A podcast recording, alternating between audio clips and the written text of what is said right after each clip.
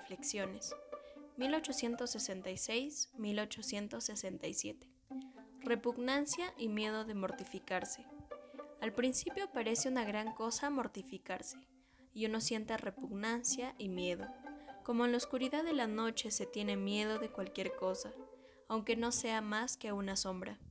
Así, en el invierno al mirar aquella agua fría parece horrible, y el levantarse pronto en la mañana parece una crueldad. Una vez que se vence esta repugnancia inicial, fácilmente nos acostumbramos y no la recordamos más. No debemos dejar pasar las ocasiones de sufrir, sino debemos considerarla una riqueza.